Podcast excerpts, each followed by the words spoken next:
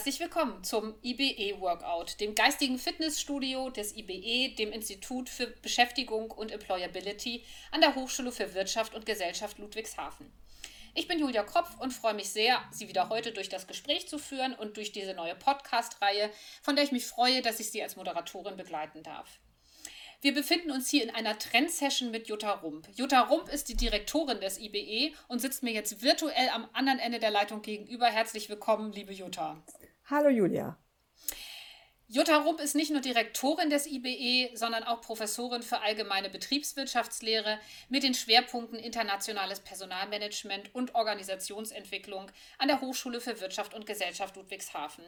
Und das IBE, ja, das ist ich möchte es fast sagen, so ein kleine, kleines Raumschiff an der Hochschule für Wirtschaft und Gesellschaft Ludwigshafen und versteht sich als Innovationsboutique für alle Fragen rund um die Zukunft der Arbeit und vor allen Dingen den personalwirtschaftlichen Aspekten.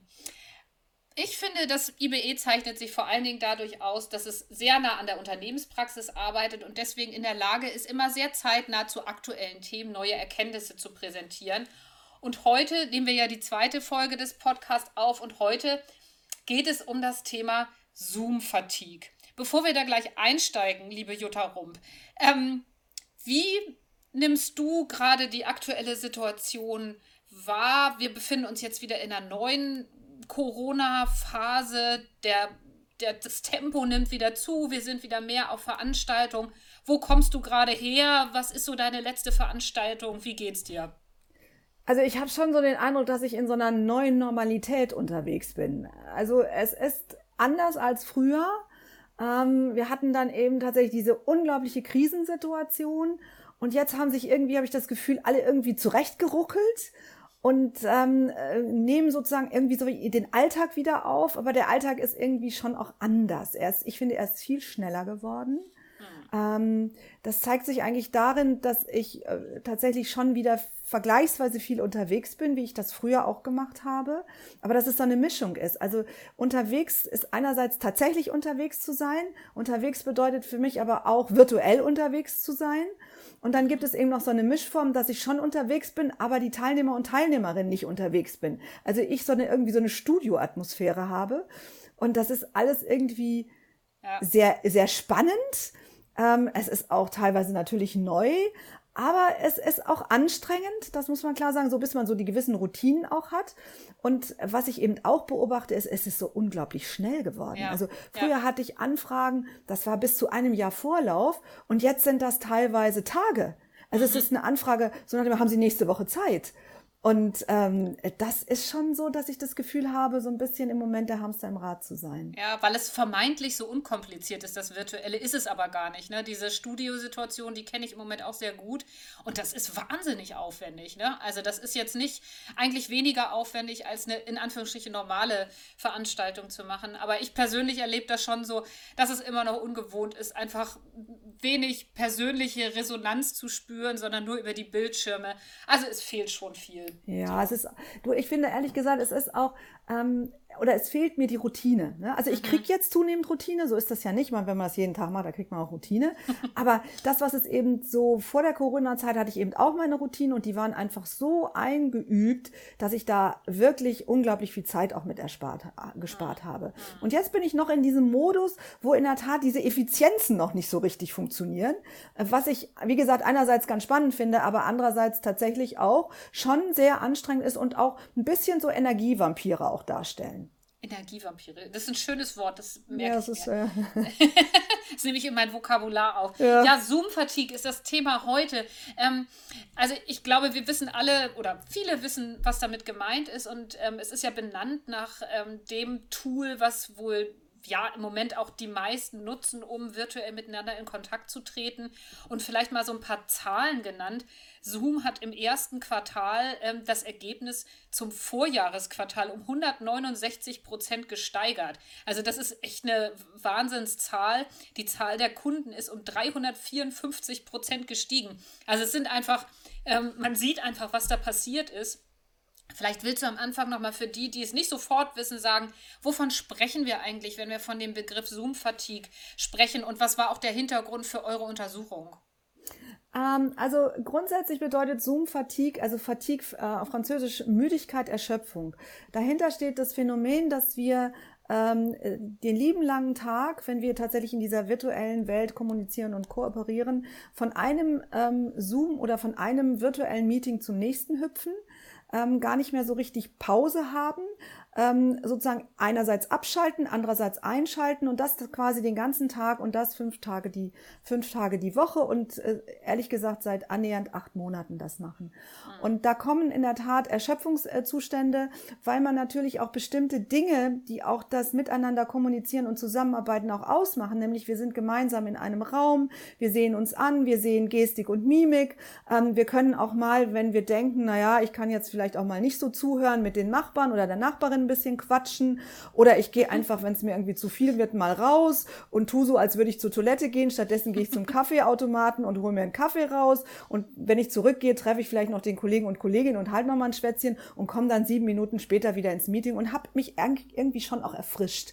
Und das habe ich jetzt alles nicht. Das heißt, ich sitze vor dieser Kiste ähm, und wenn die Kamera an ist, fühle ich mich beobachtet. Ich sehe natürlich die anderen auch, aber ähm, nichtsdestotrotz muss ich dann auch immer interessiert tun, weil wenn ich irgendwie, wenn wenn ich mich langweile oder mal abschalte, dann sehen die anderen das ja sofort, ähm, weil ich tatsächlich auf dem Präsentierteller bin. Und das alles führt zu ähm, Erschöpfungszuständen. Und wenn man das eben tatsächlich ohne Pause macht und wenn man das wirklich über eine längere Zeit hinweg macht, dann sieht man tatsächlich, dass es ähm, Schwierigkeiten gibt und dass ich tatsächlich müde werde. Mhm. Man sollte vielleicht an der Stelle nochmal sagen, weil wir von Zoom-Fatigue sprechen. Also Zoom ist natürlich quasi wie so ein, so ein Platzhalter. Ne? Also weil ähm, das steht eigentlich stellvertretend für auch ganz viele andere virtuelle Kommunikationsplattformen und ist aber mit diesem Begriff sozusagen jetzt in das Vokabular eingegangen. Das sollte man vielleicht noch dazu sagen. Ja, du, das ist ähnlich wie das Tempotaschentuch, ne? Stimmt. ja, das ist, du, irgendwann hast du halt Glück als Anbieter, ne? Bei Tempo war es ja. halt auch so.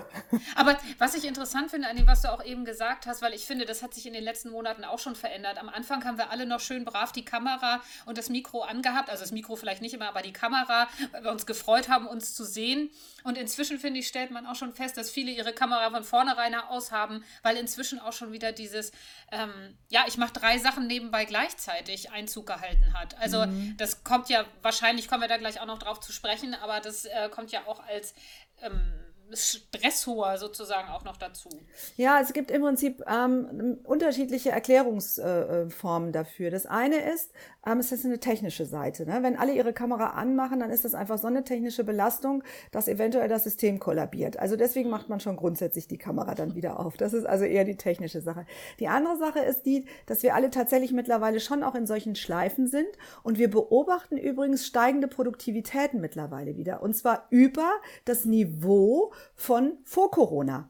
Und okay. ähm, das ist in der Tat eben auch ganz spannend. Das bedeutet, dass das ist eigentlich der Rückkehrschluss, viele tatsächlich Dinge auch parallel machen. Und wenn ich jetzt in so einer Sitzung bin, den Kopfhörer drin habe, die Kamera aber aus habe, dann kann ich parallel tatsächlich noch andere Dinge machen.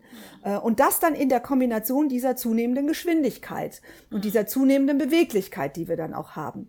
Ähm, das ist das nächste. Und das dritte ähm, ist tatsächlich, ähm, dass äh, manche tatsächlich mittlerweile auch sagen, ich brauche auch ehrlich gesagt dieses, diesen Rückzugsort jetzt einfach. Und deswegen schalte ich sie eigentlich auch aus. Und was macht das schon, wenn wir da irgendwie 15 von diesen Kästchen haben, mit diesen Bildchen haben, ähm, äh, mache ich es jetzt einfach aus. Und weil ich einfach ein Stück weit vielleicht für mich auch mal meine Ruhe haben will, ja. in Anführungsstrichen. Mit wem habt ihr denn gesprochen? Also und was sagen die, mit denen ihr gesprochen habt oder mit denen ihr, äh, zu denen ihr eure Umfrage geschickt ja. habt?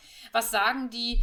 Was sind eigentlich, wie, wie nehmen die eigentlich dieses Phänomen wahr? Also wie äußert sich diese Zoom-Fatigue und was sind eigentlich da so die, du hast es eben schon so ein bisschen angedeutet, was sind eigentlich die Belastungstreiber? Mhm. Also wir haben eine Fragenbogenaktion gemacht ähm, also keine Interviewreihe, die machen wir ja auch sehr häufig. Ähm, aber diesmal haben wir eine Fragebogenaktion gemacht, haben das unterschiedlich gestreut, diese Fragebogen. Und insgesamt haben 422 Personen geantwortet, die ähm, zum sehr, sehr großen Teil aus Unternehmenskontexten kamen. Ähm, es kamen auch welche aus Behörden natürlich. Ähm, aber das war uns eben sehr wichtig. Also es war ein sehr, sehr großer Teil eben, die ähm, wirklich aus diesen Kontexten kommen, die mit betrieblichem zusammen, mit betrieblichen Zusammenhängen zu tun haben. Wir haben mehr, mehrere Dinge gefragt, unter anderem eben auch die Frage, wie macht sich Zoom-Fatigue bemerkbar? Wie macht sich diese Zoom-Müdigkeit und teilweise auch Erschöpfung bemerkbar? Und haben unterschiedliche Aspekte ähm, zur Auswahl gestellt, auch mit der Möglichkeit, auch selbst was einzufügen. Und ähm, das, was am meisten wirklich benannt wurde mit 85,6 Prozent, war Reduktion der Konzentration. Also wenn ich von einem zum nächsten hüpfe und ich habe keine Pause dazwischen und ähm, ich nehme das wirklich ernst und ähm, ich höre die ganze Zeit zu, ich beteilige mich, ich gebe meine Beiträge da rein ähm, als solches, dann ist das tatsächlich über den Tag hinweg, über diese lange Laufzeit, führt das dann irgendwann zu einer Reduktion von Konzentration, was glaube ich auch für jeden nachvollziehbar ist, was aber eben auch bei 50 Prozent der Benennungen zu massiver Ungeduld und einfach nur genervt sein. Und das zeigt sich übrigens im Tagesablauf. Im ersten Zoom-Meeting bin ich noch total nett. Und eben mhm. sozusagen am Nachmittag, wenn ich dann das dritte, vierte hinter mir habe, dann bin ich einfach nur noch genervt, wenn irgendjemand dazwischen redet oder wenn irgendjemand ganz lange redet oder wenn er einfach er oder sie was sagt, was ich überhaupt nicht nachvollziehen kann, dann reagiere ich nicht gelassen und argumentiere, sondern dann bin ich einfach nur genervt und ich bin ungeduldig und vielleicht sogar fahre ich dieser Person über den Mund. Mhm. Also äh, das erste äh, Learning ist jetzt schon, die Zoom-Konferenz, die dir besonders wichtig ist, lege sie möglichst früh. Ja, das wäre zum Beispiel eine Empfehlung, die wir aussprechen würden. es gibt auch noch ein paar andere Empfehlungen, aber so nach dem Motto, je wichtiger eine solche Konferenz ist, umso mehr muss es quasi dargelegt werden, wo die Leute noch frisch sind. Also vornehmlich wahrscheinlich eher ähm, am Vormittag oder am frühen Nachmittag, aber bitte nicht direkt nach der Mittagspause. Hm. Also ist ja auch Gut. nichts Neues, ne? Nee, wollte ich gerade sagen. Im Prinzip sind das ja auch so die Sachen, die man empfiehlt, die Sachen, die du, auf die du dich richtig konzentrieren musst, die mach am Vormittag. So. Ja, exakt ja. so ist ja. es. Was übrigens auch ganz spannend ist, wenn ich das nochmal ganz kurz einfügen darf, wir haben natürlich auch so Sachen wie körperliche äh, äh, Beschwerden auch abgefragt. Die sind im Moment eher so in einem Drittelbereich. Also da tauchen die Nennungen auf so zwischen, ich würde mal sagen, so zwischen 22 und 30 oder 35 Prozent tauchen die auf. Also im Moment ist es eher so eine psychische Sache. Also wir sind scheinbar noch nicht in der Schleife angekommen, dass es körperlich extrem belastend ist. Mhm. Also es taucht natürlich an allererstes schon mal Kopfschmerz, taucht noch schon mit 30 Prozent der Nennungen auf, ganz klar. Aber ähm, in der Tat, wenn du so siehst, Reduktion von Konzentration, Ungeduld und Genervtsein ist eine andere Dimension im mhm. Moment noch. Mhm. Vielleicht, weil auch die körperlichen Dinge, die daraus entstehen, also sozusagen ja auch mangelnde Bewegung, weil mhm. die Dinge, die sich dann dadurch äußern, vielleicht auch erst später auftreten und eine Weile brauchen, bis sie sich äh, verschärft haben. Ja, ähm, genau. Vielleicht noch eine Frage nochmal zu den Arbeitswelten im Prinzip es geht ja hier bei, dieser, bei diesem Aspekt Zoom-Fatigue geht es ja vor allen Dingen um, ich sage jetzt mal, Büroarbeitswelten im weitesten Sinne. Also wir bewegen uns hier eigentlich im White-Collar-Bereich. Ja, und wir bewegen uns vor allen Dingen auch in dem Bereich, der sehr stark verknüpft ist, logischerweise mit mobiler Arbeit und Homeoffice. Mhm. Also ich würde schon sehen, dass Zoom-Fatigue ähm, eine ganz klare ähm, einen eine ganz klaren Zusammenhang hat auch mit eben tatsächlich mobiler Arbeit. Ähm, weil wenn wir alle in einem Raum wären, dann könnten wir ganz normale Meetings machen. Dann müssten wir das nicht alles virtuell machen. Also das ist quasi hochgespült natürlich mit dieser Thematik des Homeoffice und der mobilen Arbeit. Und damit ist es vor allen Dingen natürlich eine ganz klare Thematik für all diejenigen, die genau in dieser Arbeitsform unterwegs sein können. Also diejenigen, die stationär bleiben müssen, ob es nun Produktion ist, ob es im Supermarkt ist, ob es in Krankenhäusern oder in der, in der Pflege oder in der Gesundheitswirtschaft ist, also in, oder was auch immer, ähm, da wirst du diese Zoom-Fatigue in dem Maße wahrscheinlich gar nicht finden. Hm. Die große Herausforderung, könnte ich mir zumindest vorstellen, ist ja auch, dass wir da doch so ziemlich reingestolpert sind, ne? in so eine äh, Phase, wo jetzt einfach sehr viele dieser Videokonferenzen stattfinden. Weil ich meine, dieses Prinzip des Zusammenspiels von Technik, Organisation und Mensch ist ja eigentlich schon immer bei der Einführung neuer Techniken wichtig gewesen und ist das quasi ein bisschen ja auch über uns gekommen. Ähm, was haben wir denn vielleicht daraus jetzt auch gelernt oder wie siehst du die weitere Entwicklung? Also die Frage haben wir dann auch gestellt. Wir haben dann nämlich auch wissen wollen, was belastet sie denn überhaupt in dieser Situation? Was belastet sie? Und äh, da hat man sehr deutlich gesehen, dass es unterschiedliche Faktoren sind, die tatsächlich belastend wirken. Und die haben viel damit zu tun, dass wir wirklich reingestolpert sind. Das eine ist, du hattest überhaupt gar keine Möglichkeiten, da irgendwie zu üben oder mal so eine Erprobungsphase zu machen oder so ein Prozess, der sich eigentlich entwickelt, so dass wir uns langsam daran gewöhnen können, sondern wir mhm. wurden tatsächlich reingestoßen und mussten dann tatsächlich mit dieser Art des Arbeitens eigentlich so zurechtkommen. Und ähm, das dauert eben jetzt schon auch acht Monate. Ne? Also ist das Erste. Das Zweite ist, dass die Technik auch natürlich nicht selten belastet hat. Wenn das nicht so richtig funktioniert, weil das System permanent zusammenbricht, weil die Tonqualität einfach sehr schlecht ist und ich deswegen unglaublich angestrengt zuhören muss, das Bild permanent wackelt und ich verzerrte Gesichter sehe, was einerseits vielleicht im ersten Moment ganz lustig erscheint, aber irgendwann dann auch nervig ist, ähm, oder sich zum 25. Mal in was einwählen oder gar nicht erst reinkommen, das sind natürlich alles Faktoren, die auf der technischen Seite auch sehr belastend sind. Also du hast quasi einerseits das technische Thema, du hast andererseits dieses Thema, ich bin reingestolpert, konnte mich gar nicht dran gewöhnen und wurde mit einer völlig anderen Welt eigentlich konfrontiert, ähm, die auch ehrlich gesagt nicht unbedingt menschlich ist, in Anführungsstrichen. Mhm. Und das Dritte ist, dass diese Konferenzen selbst von der Organisation her auch unglaublich sachlich sind. Ähm, also das ist auch anstrengend. Da ist nicht mal ein Moderator dabei, der das Ganze vielleicht ein bisschen humorvoll gestaltet, so dass ich auch mal lache, sondern es ist ganz zack, zack, zack, zack werden die Dinge abgearbeitet ähm, nach einer ganz bestimmten Agenda unter auch einem bestimmten Zeitdruck. Da wird nicht rechts und links des Weges geguckt, da wird kein Witzchen gemacht, da wird nicht mal ganz ein bisschen socialized, dass man dann hier und da mal vielleicht mal was erzählt, sondern es ist einfach sehr sachlich, fachlich, akkurat. Hm. sehr effizient und das ist auch anstrengend.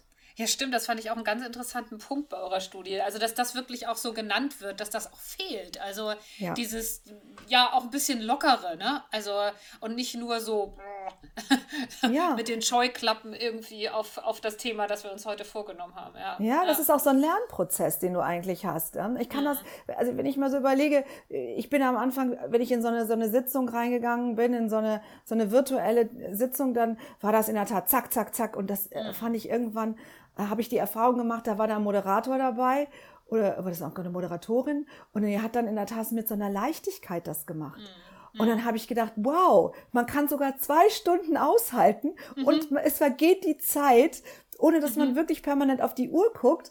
Und ähm, plötzlich war eine richtige Atmosphäre drin. Aber es hängt tatsächlich dann auch wirklich von dieser Moderationskompetenz dieser mhm. Person ab und auch von dieser Leichtigkeit, die diese Person rüberbringt. Mhm. Und ich will es niemandem, will niemandem zu nahe treten, aber es ist auch nicht jedermanns und jeder Frau Sache. Ja, aber ist zum Beispiel mein Job. Das ist doch ja, genau. genau. Man, wir werden auch weiter gebraucht als Moderatoren. Das ja, ist doch siehst du mal, so nach dem Motto. Ja, aber was hilft denn jetzt gegen Zoom-Fatigue? Also du hast jetzt den einen Punkt schon angesprochen, im Prinzip auch mit ein bisschen mehr Leichtigkeit das Ganze irgendwie auch, auch anzugehen, ist ein bisschen lockerer, ähm, durch vielleicht eine Moderation anzugehen. Was hilft gegen Zoom-Fatigue? Was sind da eure Ratschläge, die ihr vielleicht geben könnt? Ja, also wir haben dann so mal eine Liste aufgemacht und haben die dann sozusagen dann auch äh, zur Diskussion gestellt. Und dann haben quasi unsere Teilnehmer und Teilnehmerinnen uns schon eine ganz klare Antwort gegeben. Also mit 77 Prozent haben die Leute gesagt, bitte begrenzt die Meetingzeit. Und die Meetingzeit sollte bitte nicht länger als 60 Minuten sein. Also wenn wir natürlich jetzt irgendwie eine Veranstaltungsdesign haben, sollte es vielleicht Nee, sollte es eigentlich auch nicht länger sein. Nein, also die Session, die dann bearbeitet ist, sollte niemals mehr als 60 Minuten sein. Danach sollte es eine Pause geben und dann sollte es weitergehen. Also Begrenzung der Meetingzeit, ganz klar. Dann, wenn es tatsächlich mehr als 45 Minuten sind, ähm, sollte man sich überlegen, tatsächlich eine Pause einzulegen. Mhm. Und ähm, also innerhalb des Meetings bitte nach 45 Minuten 10 Minuten Pause. Wenn ich 60 Minuten unterwegs bin, kann man auch sagen, okay, dann lass die 60 Minuten durchlaufen. Aber sobald du quasi über diese, diese Minutenzahl hinweg gehst, bitte im Meeting eine Pause ein, einplanen, mhm. dass man einfach mal die Beine vertreten kann, sich einen Kaffee holen kann oder oder was auch immer man kann. Dann, was eben auch ein wichtiger Punkt ist, zwischen diesen Zoom-Meetings immer Pausen einlegen. Also 10 bis 15 Minuten auf jeden Fall. Das, was wir früher auch eingeplant haben, wenn wir von einem Raum zum nächsten gelaufen sind, bitte das im virtuellen Raum auch machen. Das ist so eine künstliche, so eine artificial break, also eine künstliche Pause, die einfach ganz wesentlich ist.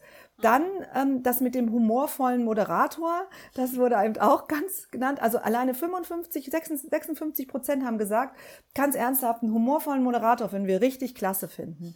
Und ähm, so im 50er, 40er bis 50er Bereich, so in dem war das Thema, ähm, dass man die Teilnehmer und Teilnehmerinnen auch immer aktiv einbezieht. Also nicht einer hält sozusagen kleine, kleine, kleinen Vortrag oder so einen kleinen Monolog und dann kommt der nächste dran, sondern dass man versucht auch wirklich in einem partizipativen Design aktiv die Leute zu integrieren. Das ist eigentlich, macht das einfach auch sehr viel leichter als solches.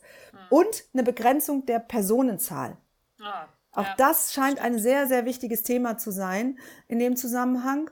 Und ähm, tatsächlich auch ähm, dieses mit dem Ausschalten der Kamera ähm, ist auch ein Thema, einfach nicht nur, weil man vielleicht was anderes machen will ähm, oder weil man die Technik schonen will, sondern auch, weil man die Augen schonen will. Also das wurde auch gesagt. Also der nächste Teil, der sozusagen etwas so im 30er-Bereich sich bewegt hat, der ging dann schon auf so Themenstellungen rein, wie kann ich auch mich körperlich stärken. Ja. Ne? Diese Augen nicht so sehr belastend, das Ohr teilweise nicht so näher belastend, aber auch immer vor dem Hintergrund, wo sitze ich gerade? Die meisten von uns sitzen nicht in einem ergonomischen Kontext. Mhm. sondern wir haben sitzen entweder vielleicht mittlerweile nicht mehr auf dem Küchenstuhl, aber definitiv wahrscheinlich nicht unbedingt auf dem ergonomischen ähm, äh, Bürostuhl. Mhm. Und das sollte man in der Tat auch da berücksichtigen bei so etwas. Ähm, da hat zum Beispiel auch jemand mal gesagt, es wäre doch eigentlich schön, wenn wir ein etwas längeres Meeting haben, dass wir so gesundheitsförderliche kleine Maßnahmen miteinander machen, sozusagen, ne? Ja. am Schreibtisch. Warum denn nicht?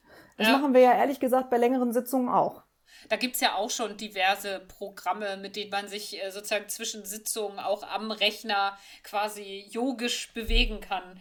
Ähm, was, was glaubst du denn? Ich meine, das hängt natürlich jetzt ein bisschen darauf ab, wie, davon ab, wie unsere Corona-Situation weitergeht. Im Moment sieht es ja nicht so besonders ähm, gut aus.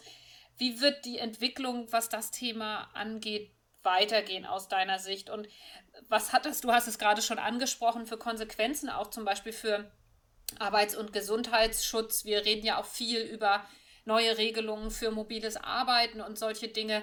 Ähm, wir reden immer dann über Regeln, alles muss dann irgendwie geregelt werden. Aber wie, wie, wie, glaubst du, wird sich das in Zukunft entwickeln, diese, diese Mischung von analog, virtuell, ähm, ja? Hm. Also ich denke, wir werden in Mischformen reinkommen. Wir werden eine Mischung haben zwischen ähm, virtuellen Meetings und Präsenzmeetings. Wir werden eine Mischung, wir werden auch äh, hybride Modelle haben. Also einige sind im Raum und andere schalten sich dazu.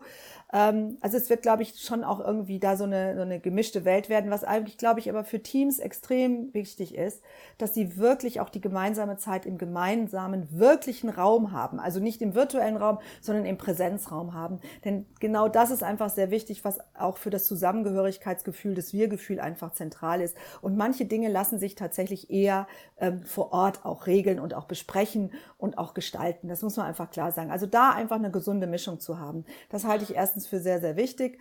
Ähm, das zweite ist, ich glaube, ähm, wenn man so etwas macht, also weiterhin virtuell auch miteinander arbeitet und das, wir sind jetzt so mittlerweile auch in dem Thema drin, das wird nicht wieder zurückkehren in die alte Welt. Das ist tatsächlich eine neue Normalität. Aber es muss eine gesunde neue Normalität auch werden. Also ist die Frage, welche Standards können wir eigentlich miteinander ähm, ähm, auch definieren. Das muss nicht etwas sein, was irgendwie vorgegeben wird von irgendeiner Normungsgesellschaft.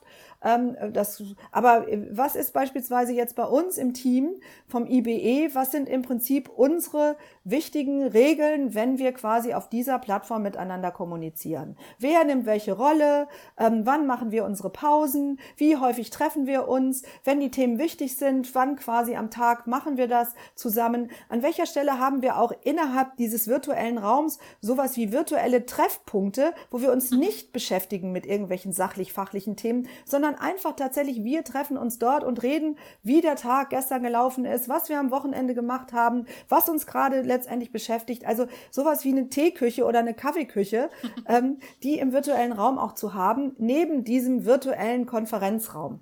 Ähm, auch das zu haben. Und ich glaube, diese Regeln zu haben, diese, diese Leitlinien, diese Guidelines oder die EBE-Standards quasi zur Bekämpfung von Zoom-Fatigue und gleichzeitig zur Stärkung unseres Wir-Gefühls und unserer Effektivität und Effizienz und Produktivität und Innovationskraft. Uh. Wow.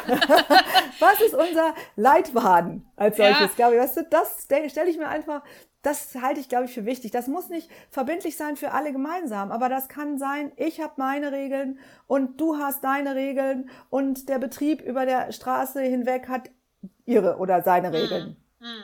Aber du sprichst ja im Prinzip damit einen Punkt an, ähm, dass es eine Strategie braucht, ein Konzept braucht und also ich würde es vielleicht auch mal sagen, eine Idee einfach braucht, wie sowas aussehen kann. Und ich meine, hier zeigt sich ja auch wieder, das, was vor Corona in analogen Meetings oder äh, Besprechungen auch schon war, dass man oft irgendwie einfach in solche Dinge reinstolpert oder reingestolpert wird, ohne eine konkrete Idee über das Ziel, über die Vorgehensweise, auch über ähm, ja, ähm, die Einbeziehung selbstbewusster Mitarbeiterinnen und Mitarbeiter. Also das ist ja, das kommt ja jetzt virtuell sozusagen auch alles wieder zum Vorschein. Und die Frage ist, wie viele Leute, wie viele Leute machen sich eigentlich wirklich Gedanken, was sie mit einem Meeting oder mit einem Format auch erreichen wollen. Ne? Also das ja. nehme ich immer wieder auch wahr. Was ich ganz spannend finde in der Diskussion ist ja eigentlich das, was wir jetzt hier machen, ist ja etwas, was hier durchaus nicht unbedingt neu ist, ne? sondern ein bisschen erinnert mich das an den Wilden Westen. Ne? Also, weißt du, also da, da gab es eine alte Welt, da waren ganz klare Regeln, ganz klar. Dann haben sich Menschen aufgemacht in eine neue Welt und sind sozusagen, jetzt nehmen wir mal einen Wilden Westen und da herrschte ehrlich gesagt eher mal, ich will nicht sagen Anarchie, aber da ging schon richtig drunter und drüber. Ne? Und dann mhm. irgendwann hat es da auch Regeln gegeben, weil man festgestellt hat, naja, okay, das drunter und drüber ist jetzt vielleicht auch nicht so zielführend. Ne? Und dann hat man sich da irgendwie auch arrangiert. Und dann hat es diese Regeln gegeben. Und die Regeln waren übrigens nicht unbedingt all die Regeln, die wir in der alten Welt hatten. Aber ein paar hat man übernommen und ein paar haben sich einfach aus der neuen Welt ergeben. Und so läuft das hier auch. Also ich meine, ähm, so wie wir letztendlich im April, Mai und Juni und vielleicht auch noch vor den Sommerferien teilweise Juli unterwegs waren, das ist doch schon noch ein bisschen anders als das, was sich jetzt schon letztendlich ähm, etabliert hat. Weißt du, das kannst du ganz interessant auch an diesem Thema Zoom-Fatigue, wie das hochgespült wurde, kannst du es auch erkennen. Es kam eigentlich so im Mai, im Juni kam es hoch. Mhm mhm. als solches. Ähm, und ähm, dann haben wir die, die Befragung gemacht, da hast du schon gemerkt, da war es schon bekannter. Und jetzt haben wir es quasi äh, publiziert über unterschiedliche Kanäle, auch Social Media. Und du merkst tatsächlich, wie diese Aufmerksamkeit für dieses Thema unglaublich gestiegen ist. Die Abrufe in den ersten 24 Stunden für die deutsche Version und die ersten 24 Stunden für die englische Version, ganz ernsthaft, so viele Abrufe hatten wir noch nie. Und das zeigt einfach sehr deutlich, dass einfach über diese Monate hinweg plötzlich dieses Thema wirklich akut wurde. Und jetzt haben wir das Bewusstsein, jetzt haben wir die Sensibilität für dieses Thema und jetzt bin ich zutiefst mhm. überzeugt, wird es auch Regeln dafür geben. Ja. Ja. Und jeder wird sagen, so, wie mache ich das am besten und so. Und dann werden wir Ende des Jahres, werden wir eigentlich gar nicht, glaube ich, gar nicht mal so schlecht aufgestellt sein. Und dann sprechen wir uns nochmal. Ja. Wir laufen nämlich schon wieder so ein bisschen in den Hafen ein der heutigen Folge, liebe Jutta. Ähm, vielleicht magst du noch so einen ganz kleinen Teaser, so einen ganz kleinen Ausblick ähm, auf die nächste Folge geben ähm, und ein bisschen neugierig machen. Ja, genau. Unsere nächste Folge ähm, wird, und es wird dann unsere dritte sein, werden wir uns mit dem Thema beschäftigen wollen, äh, Führung in Klammern in der Krise. Also wir beschäftigen uns damit, ähm, wie hat sich eigentlich äh, Führungsverhalten geändert in diesem Krisenmodus? Hat es sich überhaupt geändert? Und in, wenn ja, in welche Richtung hat es sich geändert? Und beobachten wir tatsächlich nicht nur Führung in der Krise, sondern auch Führung im wahrsten Sinne des Wortes der Krise als solches. Also von, wir haben ein mhm. kleines Wortspiel dazu gemacht und ähm, wir haben dazu eine Interviewreihe gemacht mit Führungskräften. Äh, dann haben wir gefragt, so nach dem Motto, wie äh, würden Sie Ihr Führungsverhalten beschreiben während dieser Corona-Zeit? Wie würden Sie das vergleichen mit dem Führungsverhalten vor Corona? Und ähm, was von, von dieser Mischung zwischen vor Corona und in Corona-Zeiten? Und wie stellen Sie sich quasi Führung dann nach Corona vor oder in dieser Übergangszeit? Und da kamen so interessante Ergebnisse raus, die man die wir jetzt noch nicht verraten. verraten werden, wobei Wobei, ich kann schon ein bisschen was verraten, wenn ich das darf. Ähm, Ganz kurz. Ähm, so nach, äh. Wir haben es publiziert und zwar, ähm, ich darf, das darf man schon sagen, ne? Wir haben es publiziert im Personalmagazin in der Oktoberausgabe. Okay. Okay, dann, dann darfst du es sagen. Dann darf ich sagen, gut. Aber es wird sicherlich nochmal spannend, darüber zu sprechen. Ich finde das also auch ein super interessantes Thema. Also gerade diese Führungsfragen, ich glaube, da gibt es viele Überraschungen, ähm, die ihr auch festgestellt habt. Also das äh, freue ich mich schon auf die Folge. Ja, ich freue mich auch. Ich danke dir für diese zweite Folge, äh, liebe Jutta, für dieses mal wieder sehr dynamische Gespräch. Ähm, und ich darf diejenigen, die zuhören, doch darauf aufmerksam machen, dass es den Podcast sowohl auf der Website des IBE Ludwigshafen gibt, als auch bei Spotify und iTunes. Bleiben Sie uns gewogen. Vielen Dank und bis zum nächsten Mal, liebe Jutta. Ja, tschüss.